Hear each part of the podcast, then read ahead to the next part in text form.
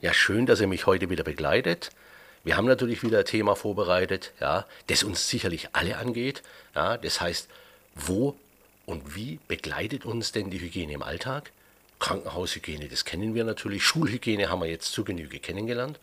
Wir haben aber auch noch Dinge, die wir mit Hygiene am Arbeitsplatz äh, beschreiben würden, mit Lebensmittelhygiene, mit Trinkwasserhygiene, aber natürlich auch mit persönlicher Hygiene. Mich hat jetzt gerade eben noch mal ein Kollege gefragt, der sagt, Mensch, ist denn Hygiene so als medizinische Vorsorge äh, zu sehen? Da sage ich, nee, das beschränkt sich ja nicht nur auf Desinfektion oder Sterilisation oder den Einsatz von Einmalartikeln und solchen Dingen mehr, sondern Hygiene ist bereits wirklich Gesundheitsvorsorge. Also wir reden über einen aktiven Arbeitsschutz. Ja, und da nehmen wir doch einfach mal diese lapidaren Dinge, die immer dazugehören, die ich persönlich natürlich immer gerne verwende in so einem Küchenschulungsunterricht, indem ich sage, Leute, die Hygiene fängt doch schon bei uns an. Sie fängt doch schon im Körper an. Also hier nehmen wir doch schon grundsätzlich, wenn wir duschen, waschen oder so eine Zahnhygiene haben, das sind doch schon Dinge, die wir aktiv, ja, tatsächlich jeden früh auch tun guckt mich der Kollege an und sagt, ja, du hast eigentlich recht, sag ich ja selbstverständlich.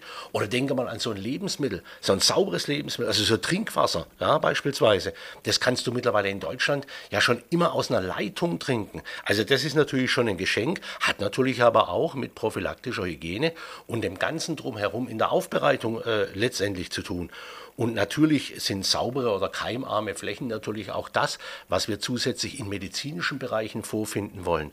Aber wir bewegen uns auch immer und entwickeln uns weiter ja, im Arbeitsschutz und nehmen auch diese Arbeitsschutzmaßnahmen einfach integriert mit. Wo finden wir die letztendlich? Natürlich haben wir Hygiene- und Desinfektionspläne und daraus resultierend natürlich auch die Vorgaben, die wir machen. Was machen wir, wann machen wir es, wie machen wir es. Auch da transportieren wir immer wieder Fachwissen und die unterliegen natürlich auch der Veränderung, wie im Gesundheitsschutz auch. Wir erweitern, wir schauen, wie erfolgreich waren wir denn auch damit mit solchen Dingen im Gesundheitsschutz vorbeugend, prophylaktisch. Ja. Und da darf ich auch sagen, bin ich äh, sehr, sehr dankbar, auch für die, für die kleinen Dinge, dass man sagt, Mensch, wie bei uns im, im Stammhaus, beweg dich doch einmal äh, die Treppe hoch. Ja? Und da steht es bei uns immer dann so lustig dran, wo man sagt, wie viel Kalorien habe ich denn da verbraucht. Ne? Also ich müsste jetzt wirklich mal so einen Kalorienzähler am Handy aktivieren, ja, um zu sehen, ja, stimmt es denn tatsächlich, dass man Kalorien abbaut. Ja? Aber nicht nur das ist das Wichtigste, sondern da sollen ja die Flächen auch wirklich sauber und ja, keimarm sein, damit man da auch einen prophylaktischen Zweck in der Hygiene entwickeln kann. Und da sind wir natürlich jederzeit aktiv und werden uns auch immer wieder weiterentwickeln in solchen Dingen.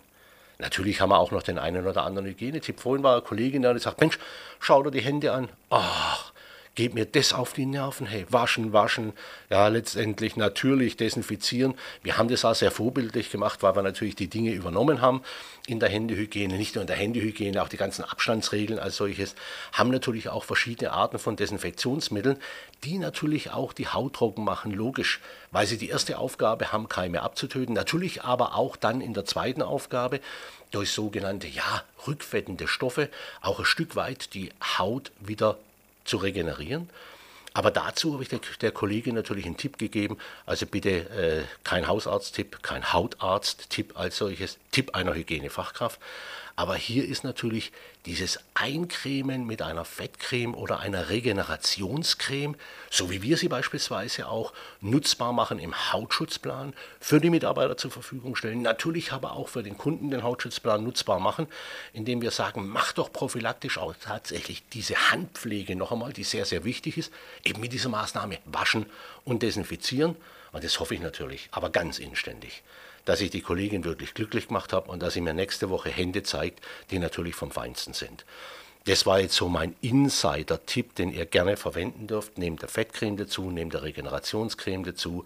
Aber wenn alle Dinge nichts nutzen, ja, dann schenkt eurem Arzt das Vertrauen und dann lasst einfach mal den Hausarzt hinschauen oder den Facharzt hinschauen. Ihr kennt ja so die Sendung äh, mit dem Vertrauen, ja, dass man sagt, ah ja, dem Arzt des Vertrauens ja, schenke ich jetzt zunächst einmal die Hand und die soll ich jetzt einmal anschauen.